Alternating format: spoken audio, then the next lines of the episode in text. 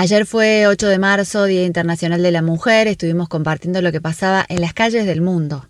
Las mujeres salieron de diferentes formas a pedir paren de matarnos, basta de violencia.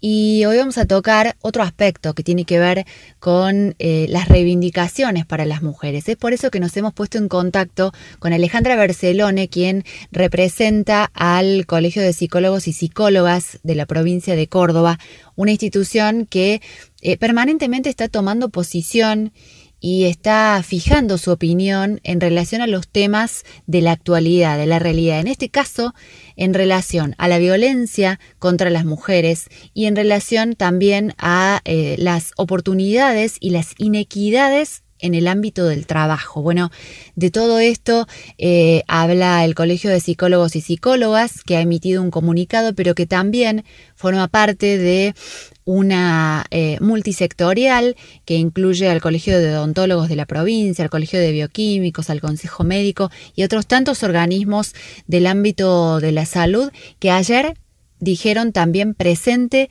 y pidieron por los derechos de las mujeres. Alejandra, buenas tardes, ¿cómo estás? Bueno, hola Laura, ¿cómo estás?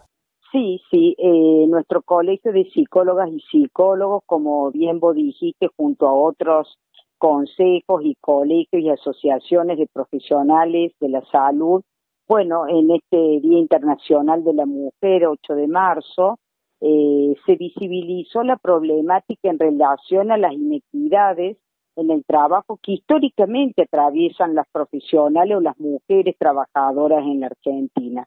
Hay una brecha salarial que ronda un 30% en desventaja de mujeres con varones, sobre todo en lo que son las áreas privadas, los trabajos en relación eh, de empresas privadas. Esto eh, parece que fuera de otro tiempo, hay veces en las que uno lo dice y la gente que escucha no lo cree, se habla de que eh, para hacer una comparación, por el trabajo que un hombre cobra 100, una mujer está cobrando hoy en Argentina 79 pesos, para hacer un promedio, ¿no? Es decir, es bien gráfica la cuestión. Sí, sí, sí, sí, porque las empresas privadas, eh, por empezar, eh, prefieren varones en, en los cargos de decisión. Eh, por supuesto, esto con el tiempo y con los avances de la lucha de mujeres, eh, esto se va revirtiendo o equiparando, pero todavía tenemos una diferencia a nivel nacional, latinoamericana y en buena parte del mundo, donde se elige eh, a varones en cargos de conducción eh, y quizás la mujer esté más preparada. Nosotros tenemos conocimiento de mujeres preparadas, con títulos universitarios, con experiencia para tal cargo, pero quizás un varón entra con menos experiencia y sin título, pero le dan esa responsabilidad eh, al hombre por sobre los derechos eh, que traen de carrera la mujer, ¿verdad? ¿Hay alguna explicación eh, cuando los colegios piden eh, piden que les rinda cuentas o el ministerio o hacen estos planteos formales? ¿Hay alguna respuesta o no? Bueno, esto es de, para reivindicar el rol de la mujer, ¿no es cierto? Eh, se van planteando estas situaciones. Eh, nosotros encontramos que en los trabajos eh, de trabajos en el área pública, gubernamentales, sean provinciales, municipales, nacionales, esta brecha no existe, la brecha salarial. Eh, tiene más que ver con la antigüedad, tiene que ver con la profesión que ejerza, eh, si son médicos o psicólogos o fisioterapeutas. Eh, los salarios, los honorarios el mismo. ¿Dónde comienza a ver aquí la diferencia es cuando quién va a tener la conducción del servicio, quién va a llegar a la dirección de ese CAP o de esa o de ese hospital. Si bien ya encontramos que tenemos mujeres directoras de hospital, cuando uno hace el reconto de todos los directores y directoras de hospitales, sean nacionales, municipales, provinciales, se encuentra que el número es inferior teniendo mujeres con la misma profesión o la misma antigüedad para, para ejercer ese rol. pero como le digo, en lo que es los eh, empleos en la salud a nivel gubernamental como empleados públicos de la salud, hablemos de la provincia de Córdoba, los sueldos es, eh, son igualitarios. Tienen la diferencia de qué profesión tenés, eh, que eh, si tenés una especialidad o no, pero no va por género. Sí al momento quizá de la elección de dos personas con la misma antigüedad, quién va a la dirección o va hacia una jefatura de servicio. Bien.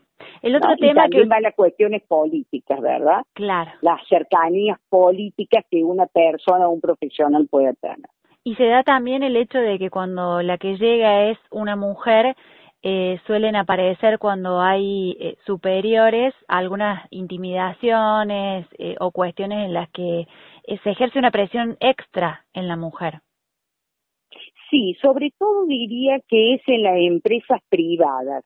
Eh, nosotras como mujeres eh, debemos este, reconocer que la lucha de esta generación, que en realidad son herederas de otras mujeres que desde los de este siglo pasado y el anterior vienen luchando por los derechos de las mujeres, eh, esas presiones, esas intimidaciones van descendiendo en número porque hoy existen leyes que protegen eh, a las mujeres en ese sentido, pero no significa que hayan desaparecido las presiones, las intimaciones, inclusive a nivel sexual. Eh, pero en todos los ámbitos laborales, privados o públicos, puede uno todavía encontrarse con estos tipos de delitos, pero que por lo menos sabemos que ya están tipificados en nuestras en nuestros códigos este, civiles, penales, por tanto hay un mayor cuidado, pero eh, personas que tenemos muchos años, 20 o más años eh, laboralmente, sí hemos podido ser víctimas o testigos de cómo se ha victimizado a las mujeres o a las residentes. Eh, no con todas las cuestiones patriarcales. Exacto. Eh, el otro tema que toca, claro, el otro tema que tocaron es el de los femicidios y ustedes le agregan otras categorías de género que no son de las que habitualmente conversamos, el travesticidio, el transfemicidio, eh, no tendemos a incluirlos muchas veces en las violencias de géneros o por cuestiones de géneros, pero también les están dando visibilidad desde el colegio y desde la gremial, porque es una intersectorial en realidad. Sí, sí, sí, sí. Y, la, y este, sí, por supuesto. Nosotros por primera vez el Colegio de Psicólogas y Psicólogos eh, tenemos una mesa de género y disidencias sexuales. Eh, allí nosotros eh, y nosotras trabajamos toda esta temática porque las mujeres travestis, transgénero, disidencias sexuales, como para no poner ninguna etiqueta, gozan, o más que gozan, digamos, padecen, perdón, sufren, padecen la violencia eh, aún mucho más marcada de la sociedad, de la cultura, y, y hay eh, muy poco trabajo para las personas de disidencia sexual. O si los hay, eh, son mal pagos.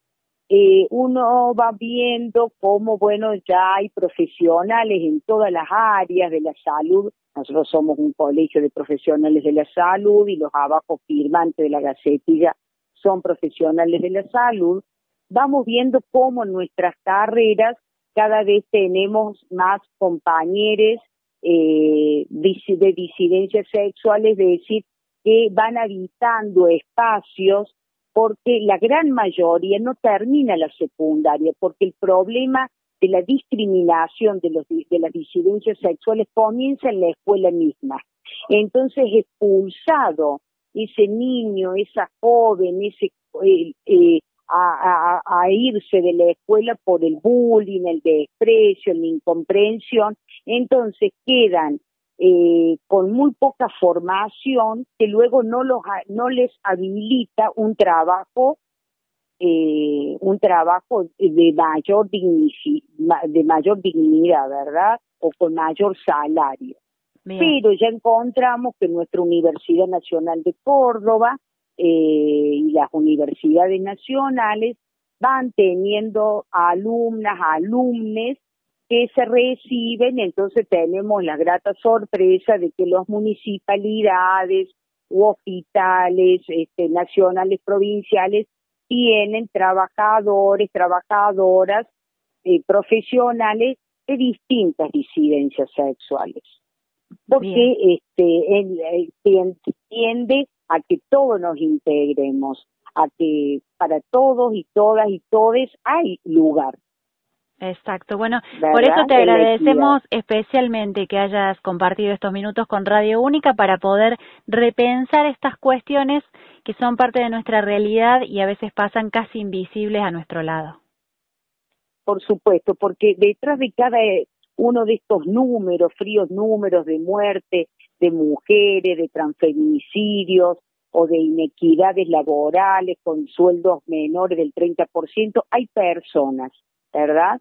Hay personas con nombre, con apellido, son ciudadanas, ciudadanes argentinas y bueno, eh, estamos en esta lucha de eh, la equidad, que no es la igualdad, porque nadie es igual a nadie, pero sí la equidad, es el término este que nos pone a todos en la misma condición para eh, gozar de los derechos que nuestro país nos otorga, ¿verdad?